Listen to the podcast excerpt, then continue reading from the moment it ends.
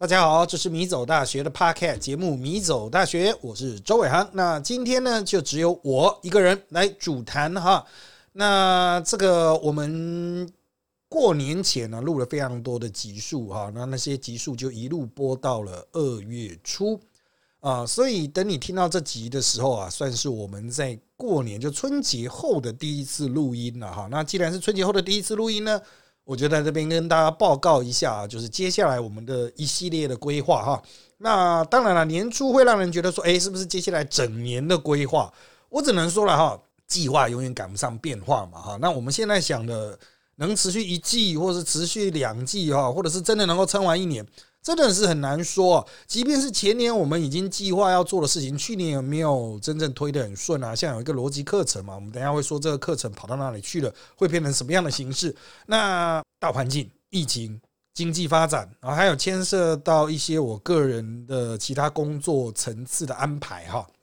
那么都会影响到米走大学接下来的整个的发展的进程哈。好，那我们就从比较整体的角度来谈啊。首先来做一个就是米走大学相关业务的啊这个总结报告哈，就是在过去的两年哦，我们在米走大学的一开始的，我们主要是以 YouTube 呃 YouTube 影片为主，然后到了去年呢，我们以 YouTube 直播为主哈，算是哈讲白一点，就是真正的能够转正了哈，就是稍微出现了盈余。那当然，这个发展到年底，我们也发现，诶，这样的模式也许会有点耗竭啊，哈，就是包括人力资源啊等等，因为随着每个研究生啊，这个进入社会啦，啊，或深造啦，哈，大家都有各自要忙的事情，哈，这么频繁的播出频率，可能会对他们造成相当程度的压力了，哈。那有些人可能也是讲能讲的东西都已经被掏空了，所以我们会。开始进行一些调整啊，不过原则上来说，我必须强调的是，我们这样的模式其实可以持续运作啊，可以持续运作的。所以我们会保留一些先前的形式，然后尝试一些新的东西。那像现在的这个 podcast，大家已经听到了十几集了，原则上它就是一个全新的尝试嘛，哈。那我们今年还是会持续，那就是稳定的去做哈，然后以比较不同的面貌来提供给大家。好，那到底我们能做什么呢？那牵到我个人的时间啊，那我个人哈的工作哈，大多数听台的可能会觉得，嗯，可能就是政论节目啊，或者是扎报啊，哈，这个网络的这个啊政治媒体啊，我必须要说哈，实际上哈，对我个人收入方面帮助比较大的是扎报。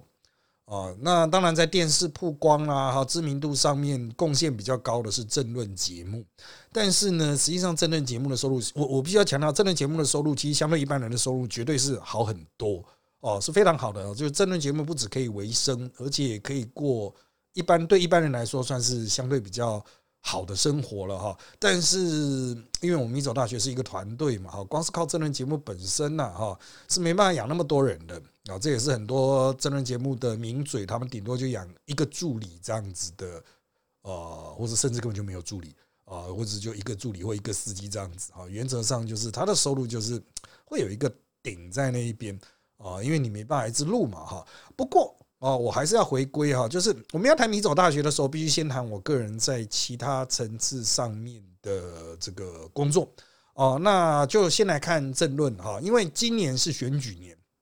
啊。什么叫选举年呢？啊，我们过去都。讲嘛，台湾的选举已经整并成两年投一次，二零二零、二零二二、二零二四，感觉好像是每两年才有一个选举年，但实际上是错的哦。二零二二整年都是选举年，但二零二三也整年都是选举年哦，所以现在就是选举年。为什么？二零二四的投票是一月份哦，所以实际上我们是两年选几年，两年度小月，两年选几年这样子哦。那度小月的时间很长啊，所以我那个时候才会离开政治圈嘛。啊，那离开政治圈之后，发现哎，学术圈也混不下去了啊！这大学开始倒掉，哎，又回来啊！政治圈就是啊，尝试去做一点不一样的哈。但是呢，因为二零二三至少到二零二三是一个选举年，所以我会投入比较多的时间在政治圈的活动，也许助选啦。但是呃，更直接的这个。影响我的工作时数的，一定是这论节目的录影。那我现在每个礼拜大概会有六到八小时录影。那六到八小时听起来是不多，可是我要事前的准备嘛，啊，录影要稍微准备，那来回也都需要时间，那它就会影响到我的可利用的工作时间。我们以一个礼拜合理工作四十小时或四十八小时啊，加上合理加班，算一个礼拜工作四十八小时。这轮节目的六到八小时，你去再加上呃这个移动啊、呃准备啊，可能它就会耗掉我一半的时间。二十四个小时啊，因为我现在原则上是每天都会去录影啊，比如说去录一个小时，可能去一个小时，回来一个小时，这样就要三个小时了啊，它就会耗掉我三个小时的时间，而且这还是在非常好准备的状况下，因为我们已经啊不能讲我们啊，我个人已经录了大概四五年的这段节目，如果加上当那种临时性的名嘴的话，可能已经有七八年了哈，那。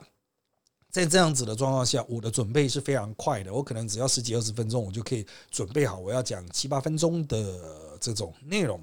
不过呢，哦，就是这段节目，它除了节目上的表现之外，你还需要利用其他的时间去累积自己啊。哦，就是说你在节目上讲的东西啊，总不能人家给你什么讲什么，你必须要有一些梗，你必须要有一些别人所不能提供的资讯，这就需要透过。采访啊，那这个包括使用 Line 啊，我现在几乎都是通过网络，但实际上人不太能够跑哈。那这些也都会需要时间啊，所以我的想法就是说，如果能够一次问到的东西，就不要只花在啊一个地方上。所以我在这轮节目讲的东西，我也会利用在其他地方，这就可以延伸到杂报。杂报是我们现在主力的产品啊，也是我们米走大学或我这个公司这个团队的主要的收入的来源。那当然，扎报在选举年一定都是重头啊，就是呃，这个营收啊什么都会好一点啊。那我们也会花比较多心思去做。那我所做的这些采访呢，也都可以灌注在扎报上面啊。就是有些东西我会在节目上讲出来，有些东西只会在扎报里面提供。那我在这边跟这个听 Podcast 的朋友，因为有很多人是可能完全不知道扎报的哈，来稍微说明一下，扎报是放在。Press Play 平台上面的一个政治的媒体，那这个订阅式的媒体啊，它的免费部分呢，其实就只是呃简介这一集的内容啊。那实质的内容呢，每周五哦，我们会发一个关于国内政坛的算八卦啦、小道消息啦，或是一些政治人物不敢在台面上讲、私底下的表态啊，我们大概会收集大概三千字左右，我一般是写三千字左右。啊，每周五会提供一次，这个是最便宜的方案可以看到的。那再稍微贵一点的方案呢，会多礼拜一和礼拜三的。礼拜一就是一些人物专访啊，是由政治圈的关系延伸出去的社会百态啊，人生各种现象了啊。目前是在做非常有钱的有钱人，还有非常穷的穷人啊，就寻仙图和这个区这两个系列啊。不过他们已经快要做到终点了，我预计两个系列都做到四十集，然后我会把它 cut 掉。啊，那现在已经做到三七三六了哈，都是已经蛮后面了，所以呃，它可能会在今年上半季结束啊，上半年结束，那下半年我们可能会推出新的系列。那如果大家啊是招报订户的话哈，你可以在这些呃留言区哈，那文章发出的大概一两天内，我都会去反复的去看那个留言区有没有留言要回了哈。所以如果你觉得说哎可以做什么样的系列啊，你可以去提出建议。当然我们之前也做过很多了，因为是从政治圈延伸嘛。我们做过韩粉系列啊，左派右派啊，啊台派什么的哈，啊各种的这种角度的分析啊，就是设定一个主题，然后我们去寻找适合的人选啊，通常是由政治人物推荐的哈。那我个人认为这个算是一比较小品啊，让你可以用不同的角度看世界。那周三的呢？我目前把它发展成啊，周三发出的扎报的内报，我把它发展成政治现象的深入分析，包括战术还有问政。一个政治的现象应该怎么去问？哦，发生了一件事，我们应该怎么去质疑它？那战术就是我应该怎么去操作选战，怎么去发动政治斗争等等啊？他发动政治斗争的人，他背后在想的是什么啊？这个是我们周三的主题，那大概也是会做满今年啊，都是这样子。除此之外呢，扎报最贵的方案是扎报社团，也就是说，除了看到礼拜一、三、五的这些文章啊，大概都三千字左右哦。那我每天我都会发一个聊天文，我有点把它当做笔记本啊。就是我如果在正坛听到什么消息的话，我就会把它发上去，就留个一句话、两句话哦。那就是你就可以跟上啊，就是如果你有订阅这个社团的话，你就可以跟上国内的最新脉动。哦，那当然不是所有人都有这么急着想要去知道政界动态的需求嘛。啊，那我只能说了哈，扎报社团也有一些订户，实际上就是政治人物。啊，包括呃这个一些党政的高层啊，他们不是自己有定，也有派人去定，派他的秘书来定了哈，这变成他们舆情收集的一个管道啊，所以大家 share 的资讯会是跟政坛在某种程度上是同步啊，某种程度的意思就是说，有些东西其实我也不知道啊，我就不会放啊，那你可能就要通过其他媒体去补足，但是我相信我所提供的，因为我会刻意去筛选，就是别人有报了，我可能就不报了，哦，别人没什么报的，或者。别人报的东西跟我知道的不太一样，我才会特别把它放上去，就提供某种程度的平衡报道吧。啊，我觉得就是做媒体人的习惯，就是会去朝这个方向去做，就是我希望做独家嘛。所以，早报社团就是一个，如果你对政治有高度兴趣了，或者吃饱闲闲的，我就是想知道啊，这个政治圈最近今天今天早上十点发生什么事情啊？那么你当然就可以从这个角度去着手啊。所以。如果你对政治选举资讯有点兴趣的话，你觉得花啊几十块一百多哈，这个每个月哈几十块一百多，你觉得说哎还蛮有趣的哈，那你当然是可以定了。那讲这个其实要谈的就是又牵涉到我的工时，因为《早报》它一个礼拜大概要写将近一万字啊，一万字上下哦，那一万字上下也是要时间的，不是一万秒就可以写一万字啊啊，所以我大概也会花个。就是一篇嘛，你想一篇我大概要花六个小时吧，四到六个小时啊。那三篇的话啊啊，这个抓个中位数十五十五小时总要吧，四到六小时抓五小时嘛，三篇就不就十五小时嘛，一个礼拜就要十五小时耗掉。我刚才四十八小时已经砍掉二十四小时，再砍掉十五小时或十六小时，啊，再加上社团嘛，社团也要顾啊，嗯，这也是蛮耗时间的啊，这也是蛮耗那那。东掐一点，西掐一点啊！这个正常工时的四十小时就已经没了，我只就剩下加班的八小时，所以我能够做的事情就是利用更少的时间啊，更少被利用到的时间段，比如深夜开直播，哦，或者就是在这八小时的余力哈，再去挤呃，再去尽可能塞一些东西出来，包括像这样子的 podcast。啊，好，那政治圈的东西还没有讲完了，我还要继续讲啊。就是同样的一笔资料，比如我去采访一次，我所得到的内容，我把它拆成很多的段落。招报社团最多，然后内报啦，哈，然后再来就是呃所谓的这个政论节目，或者是通称为免费的东西。什么免费的东西呢？像大家很多人会听我的 podcast，人在澳门特辑开讲，那这是由商岸商岸这个公司出资的。啊，那声浪哈，声浪他们出资去做这个节目，我不知道他们会持续做多久。但今年是选举年，他们也许会愿意继续做。但是这也牵涉到我们这种政治节目很难拉到广告，政治的网红是很难拉到广告，因为都会有颜色。大家不是认为你是绿就是蓝，不然就是不蓝不绿，就是大家就不喜欢。啊，所以我们比较难拿到业配，我们也没有刻意去威胁政府机关说你一定要给我们业配什么，就是大家都随缘，你想给我们就给我们啊。所以原则上来说，这个节目是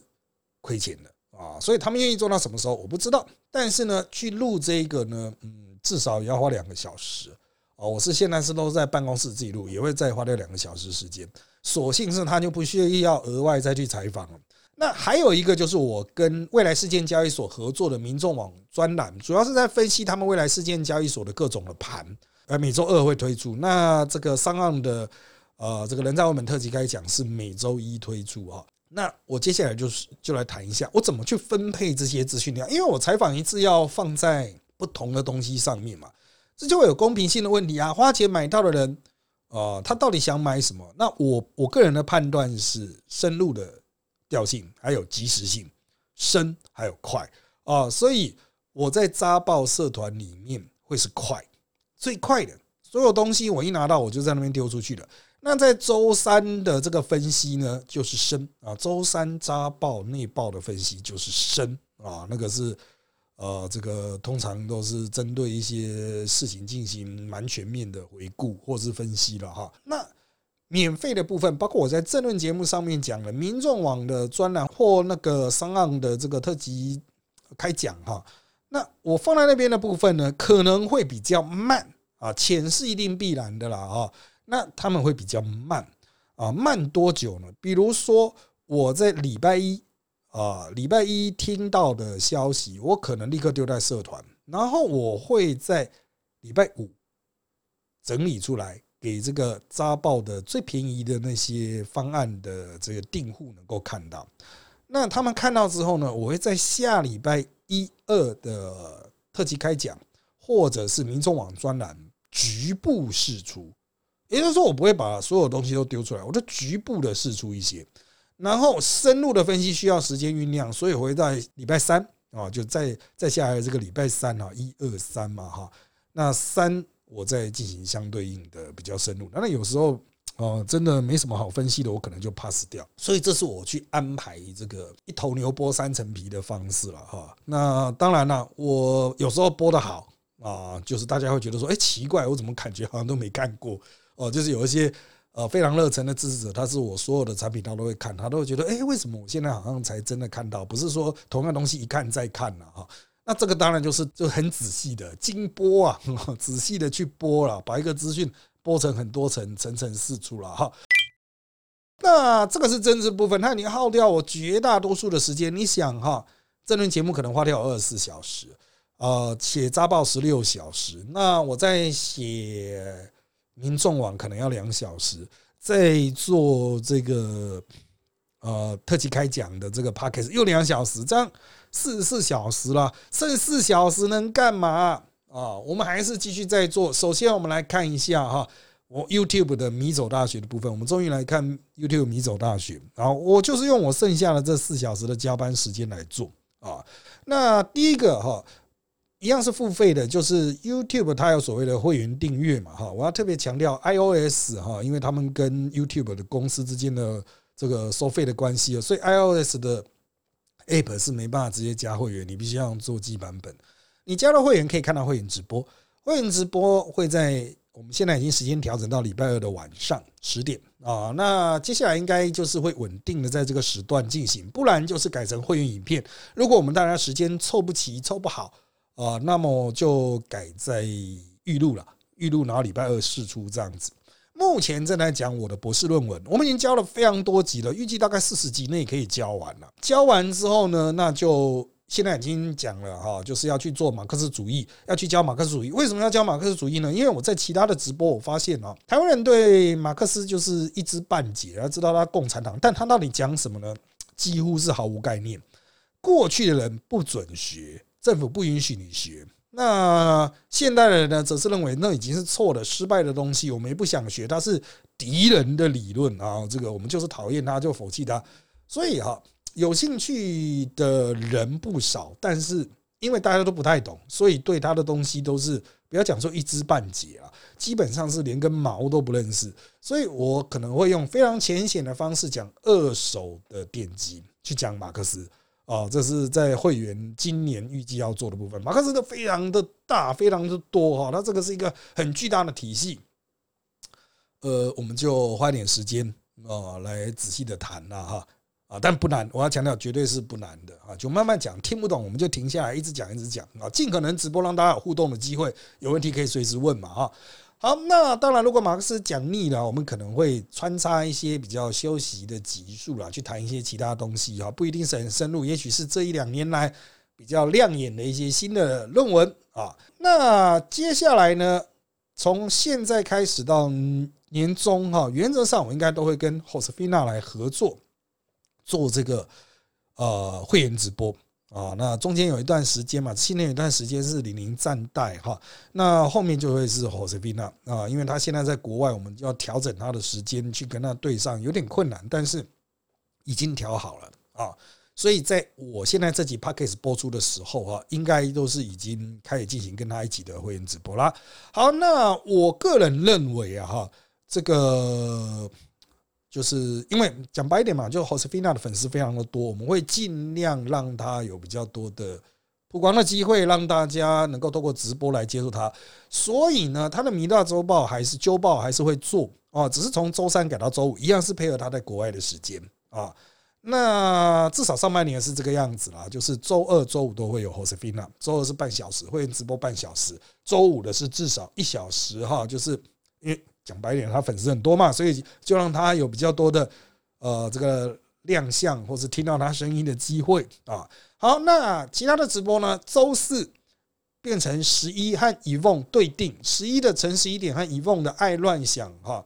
呃，就是对定，就是一周十一，一周以望这样子对定。那周一呢，隔周会有新音的三民主义啊，就是新考古学三民主义。好，你会发现我们调整过后的直播都是很明确有知识性，真的变得比较像课程。十一是猜谜，这会牵涉到我们等一下后面会提到的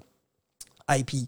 哦，我们要去做 IP，就是做一些解谜的东西的这种呃产品吧啊，那。以凤是讲《论语》嘛，新英讲三民主义。我们接下来就是做有知识性的东西。那《论语》可以讲非常久，我们不知道会讲到何年何月。讲到以凤讲不下去，也许我们会找其他的这个研究生来带。那因为以凤的工作也很忙了哈。那新英的那个考古学结束的话，也许也会过来一起做。就是新考古学也会有一些呃这个讲古籍的部分，因为三民主义已经讲到民族主义了啊。那接下来应该速度会比较快了哈。直播这个东西会变得比较有知识性。那其他的研究生所做的其他题目呢，都会转进到这个 podcast 的。目前设定设定是每周两集，三六推出。那在当前的阶段哈，我已经在我们所谓的尾牙哈，就是我们私下的聚会，已经跟其他人讲说，我们要改成企划制，也就是说，由研究生们自己发想去做一集出来，然后我去主持配合这样子。啊，那当然这需要去督促他们，因为他们都有各自的学业和工作嘛，哈。那我可能会去督促他们去把该做的集数做出来。在他们做出来之前呢，我会先找陈俊宇啊，他也是哲学系的老师，还有这个老助理 Sophie 啊来撑场啊。那就是他们如果每周都可以录的话，那那每周固定的两集就有。但是因为他们都有呃，比如说陈俊宇要教书啊，Sophie 有自己的工作啊，有自己的工作室啊。就是他们能够帮忙的话呢，当然是非常高兴的哈，非常感谢了。但是我会督促其他研究生加紧脚步，提出计划。那这也代表从这一集之后啊，我这一集算说明了一集。这一集之后呢，我们 Parkes 米走大学会结束之前的这个实验阶段，你要说试营运阶段啊，前期阶段或第一季或第零季啊，都可以啊，因为我们前面都是一直在磨技术啊、声音啊什么的，因为这跟做直播比较不太一样。做直播有立刻可以听到，我会看到观众在留言区的反馈嘛，我会发现声音的问题等等。但是做 podcast 这种东西，有时候录到最后面才会发现啊，不行，录出来的声音跟我们想象差很大。哦，这个就是就是我们一直都在尝试做技术上面的克服，的确有一些成长和改变了啊。结束这个试营运的阶段之后，我们就会开始做我们。真正想做的东西，虽然仍然是以闲聊为主，但是因为我们所找到的人都是有哲学背景的，或是呃曾经上过我的哲学课程的，所以我们不能讲字里行间的语气之间就是会带有一些哲学的东西，但是不会那么难啊。当然，我会去提醒其他人，就是说你不要再放一些什么专有名词进来，你不要给我特别去准备一堆东西哦。这个听众他在没有画面的状况下会听不懂。哦，就做 podcast 是没有画面的嘛，哦，所以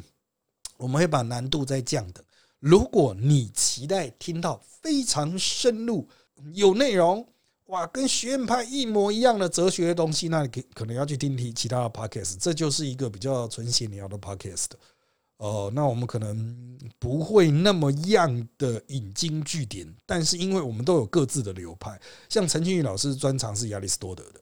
呃，那我我也算了，新亚里士多德，只是我对亚里士多德本人没有那么那么熟悉啊，我是对近代的学者比较熟悉。那我们可能会就自己的专长的角度出发去谈一件事情。那当然，如果有其他流派，我们也希望能够拉来了哈，只是他们能不能跟我同步，不知道，因为有些老师我也邀啦，可是他们会觉得有点怕怕的啊，就是。不太想放弃他现在自己的人设了，因为他现在的人设就是还是很严肃的啦，在那边引经据典的了啊。但实际上啊，大家都干话很多了。呃，我们希望能够再找再找几个那种干话很多的那种老师，一起大家来这边干一干这样子。希望大家能够以比较没有压力的角度来收听我们怎么谈事件，怎么谈过去的历史，怎么谈现在发生的新闻，怎么谈一些鸟事或者是一些。呃彼此日常生活的分享了哈。好，那我们希望将来可以录多一点存档了哈。但如果存档太多的话，我们可能会选择其他日子试出，比如现在三六，啊，也许中间可能会再穿插一些集数试出了哈。接下来就再次回到 YouTube 频道的部分。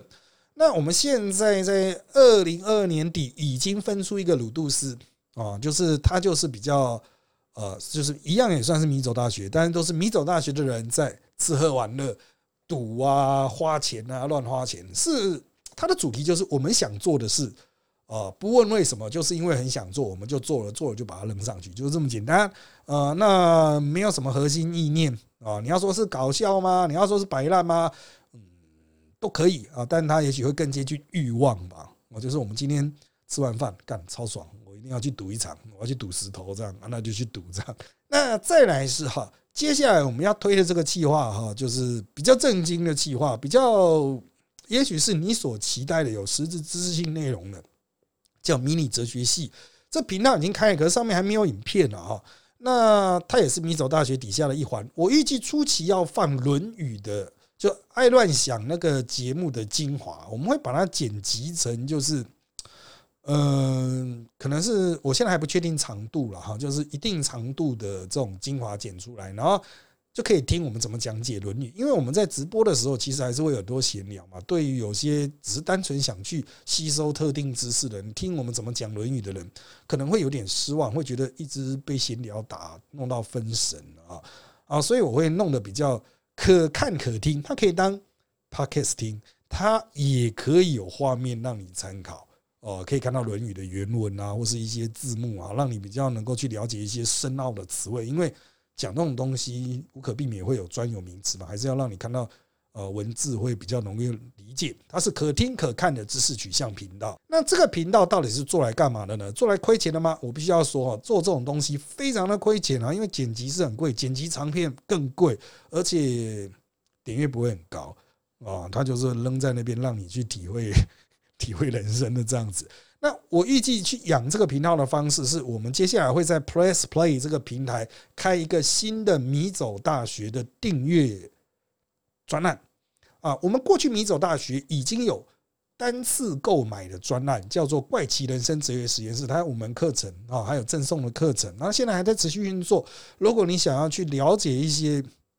广泛的哲学议题，你都可以去那边买。广泛的，它是非常泛的一些。啊，哲学议题，那都是研究生啊，他就会跟我来对谈一些议题，谈谈他们的看法，这样子啊。接下来的这个新的订阅式米走大学放在 Press Play 上面的订阅式的平台，它跟扎报会是分开的啊。本来一度考虑要跟扎报并在一起，但是后来我们跟 Press Play 站方确认过，就是我们还是搞成订阅式，但是是分开来的哈，就不跟扎报混在一起。那这个新的订阅式专案呢，可能就是叫米走大学的迷你哲学系哈，就是我们可能就是每周就会固定推出一个文字啦，或是影音啦，不一定。我们现在都还是在发想的阶段，它可能就是这个一些课程，我们可能就会去开一些哦，真的像是在上课的东西，但是难度很低哦。你就是哎，现在订啊，那你就可以看最近的这从。每个礼拜就会有一篇了哈。那个订阅式的原理就是不是说它就是只能看某一段时间推出的文章，它是给你一个权限，你可以进去，可以从头看到底。所以越晚进去的人，也许可以看到越多东西。但根据我们的经验，你可能也不会看，因为实在累积太多东西了啊。但是没关系了哈，反正我们就是原则上就是会推这个东西。等到我们时间能够清出来啊，那。时间清出来，当然我个人已经没剩多少时间了，所以我势必要引进更多的哲学系的老师来协助我一起去做这个部分啊，所以可能有我，可能有陈俊宇，可能有像 Sophie 一起来帮忙啊。那这也会牵扯到迷你哲学系在 YouTube 上面的这个平台、这个频道哈。那它除了我刚才放讲的那个精华啊，就是之前讲《论语》的那些精华，可能也会有一些短片。这些短片可能是三到五分钟，去讲一个社会现象，或者讲一个哲学概念，可能是由我本人出演，也可能是用 Sophie 出声音啊。Sophie 可能本人不适合直接曝光，目前了哈，他出声音，或者陈俊宇出人这样子出画面，然后我们就是去讲一个哲学概念，尽可能的简单的讲，那让你三到五分钟哦，就哦大概可以知道，那我们就扔上去哦。就是如果你去 Google 到的话，哎，Google 到一个东西看不懂，那我们就会有一个影片播给你看，说哦这是什么意思哦，它有什么样的例子这样子哈。那这些东西我们预计是放 free 的，所以会放在迷你哲学系的频那个频道上。那他如果要深入分析的话，如果要放一些很具有知识性的东西的话，我们可能就是放在订阅式的这个呃 Press Play 平台上面。啊，这个，所以到时候那个上面会有什么样的东西，我们可能还要再研究，但是应该会是蛮丰富的啦。就是我们终于要集结一个 team 来去干正事的这样子。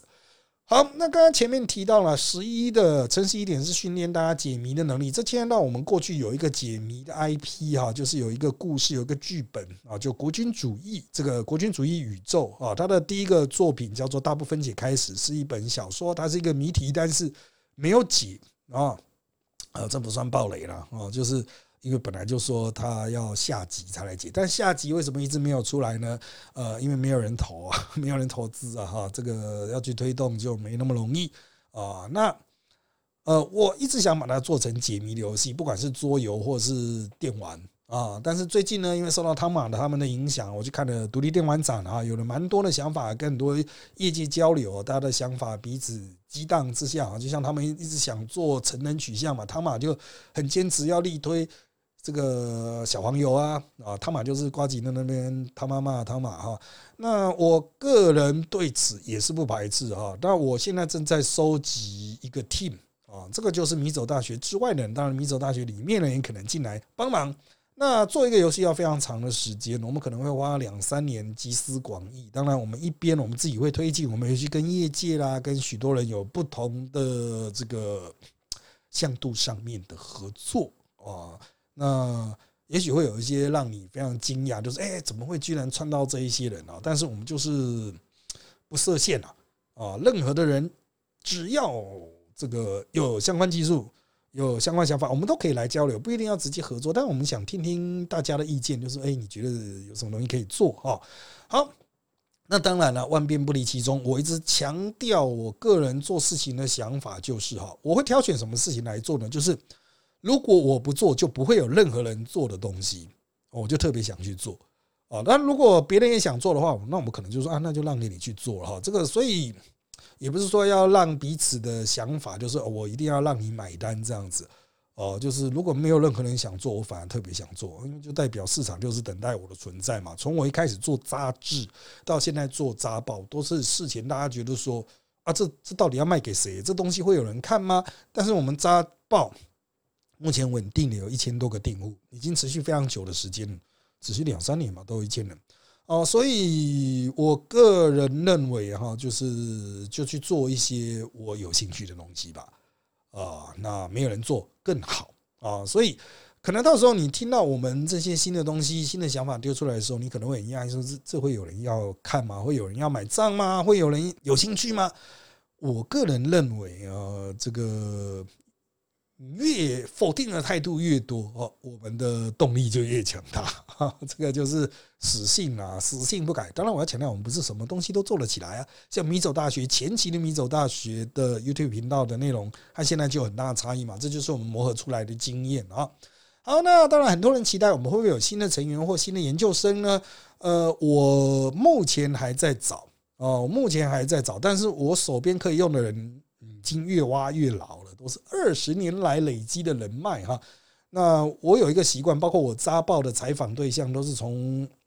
很近的地方延伸，所以我几乎没有去高雄、台南、屏东采访，太远了，难啊，客家啊呃不想移动啊，啊，能够在我曾经活动的这个区域里面找到人啊，就就在这个脉络里面找这样子啊，所以我们的扩张应该是会有的。但是需要一一的说服，因为不是说你找来他就会很乐意接受啊。也许他本人意愿的问题，或他本人进来之后发现，哎，其实能力上没办法应我们的需求，因为我们会比较重视是人物设定，就是这个人是不是过去都没有的类型，他可以跟其他人怎么搭配啊？有点类似像 RPG 吧，就大家有大家的角色啊，啊，大家有大家的功能啊，啊，大家有大家职业啊。啊，好，那当然，这这么多的产品，你一定会觉得很纷乱。所以我们接下来会建一个入口形式的官网啊，就是过去的官网就是很简单的。那现在目前正在写一个入口形式的官网，让大家可以很快速的去找到我们所有的相关的分支产品。就在我录音的同时，哈，就是做官网的东西就一直在丢进来，就说啊，这个要放啊，要不要放这个，要不要放那一个哈，就是一个进入的界面嘛，你可以从这边前往我们的所有刚刚提到的东西了啊。当然，它因为是非常客家的哈，那一定就是非常简陋，但是就是非常方便啊，你只要找到啊，立刻就可以。就是进来这边就可以找到你所需要的，我刚才提到的东西了哈。好的，那因为时间关系，今天就到这边喽。那请追踪我们米走大学的脸书粉丝团与 YouTube 频道，来找我们的最新状况啦。那谢谢大家收听，就在这边跟大家说拜拜。